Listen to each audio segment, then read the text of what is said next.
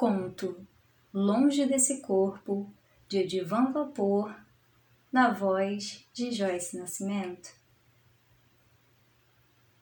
Eles se reencontrariam no meio de um sonho. Era noite e ela, cansada de abraços pesados, trancou-se no quarto e, com os olhos fixos na brancura da lâmpada, adormeceu.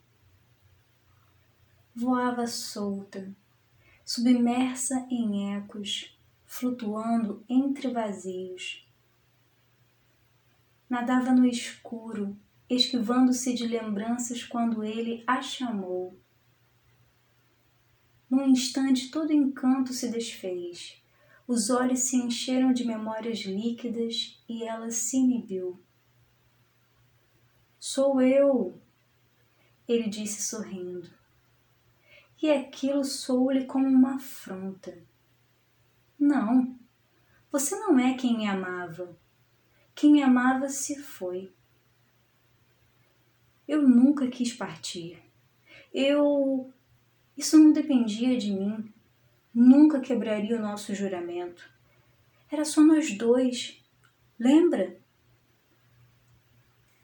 Sem perceber, as lágrimas desceram seu rosto. Ele aproximou-se e tomou sua mão. Sentiu-as quentes. Horas antes, era ela quem segurava sua mão.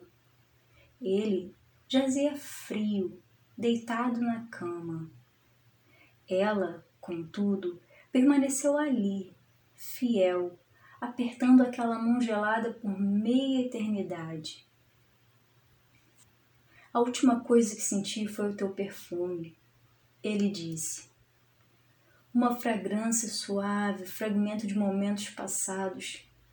Acho que eu quis te abraçar quando me levantei. Quando me levantei, meu corpo ficou para trás.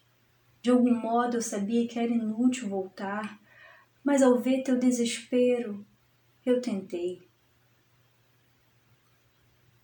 Eles caminhavam de mãos dadas sobre um deserto de almas. Eram constantemente atravessados pelas areias do tempo. Ele parecia bem, mas olhando para ele ali, ela não conseguia tirar aquela imagem da cabeça. Eles te arrancaram de mim, levaram-te como um peso e, diante de mim, quiseram te enfiar numa gaveta não permiti. Ela disse histérica. Mas ele sorria, tranquilo. Olha bem para mim. Sou eu. Estou aqui. Nesse instante surgiu diante deles um homem lhes bloqueando a passagem. Era tudo escuro que não se podia ver o rosto. Está quase na minha hora, ele disse. Ela o apertou forte. Continuaram a caminhar. Dentro dela um desespero lento se erguia preguiçosamente. Nunca foi de esconder sentimentos, mas tinha coisas sobre o seu amor que careciam de uma eternidade para se dizer. Ela resumia tudo em um olhar, mas talvez ele não entendesse toda a sua profundidade. Depois de muito andar, pararam diante de um precipício. Era grande como uma boca escancarada, escuro de assustar. Parecia um vivo, os ventos do deserto morriam dentro dele. Mais adiante via-se uma ponte de ferro. Ela olhou para baixo sem ver o fundo e recuou dois passos. É aqui o limite ele disse: Se atravessar, não voltará a acordar nunca mais. Vem comigo, disse ela em lágrimas. Agora pode ser diferente. Eu já não posso voltar. Passei os limites do tempo. Estou misturado com as estrelas. Então estaremos juntos para sempre. Tem certeza? Você é linda, muito jovem ainda, Tem uma vida inteira pela frente. Ela fitou firme por alguns segundos e percebeu, pela primeira vez, que ele a entendia melhor. Ainda somos só nós dois, disse ele e esperou que ela citasse o juramento. Sempre fomos só nós dois. Se é para ser sempre assim, serei feliz para sempre. O homem alto lhes apareceu montando uma carruagem puxada por dois cavalos brancos. Eles subiram e, embora parecesse, a princípio, que os cavalos eram velozes, a ela pareceu terem demorado mais de três horas atravessando a ponte sobre o abismo. Do outro lado, dois homens armados os aguardavam. O maior deles meteu-se no meio da estrada e ergueu o braço. Pare, mensageiro! Você nos traz uma alma cujo tempo não é chegado. Despeça! O homem de preto a puxou para fora da carroça.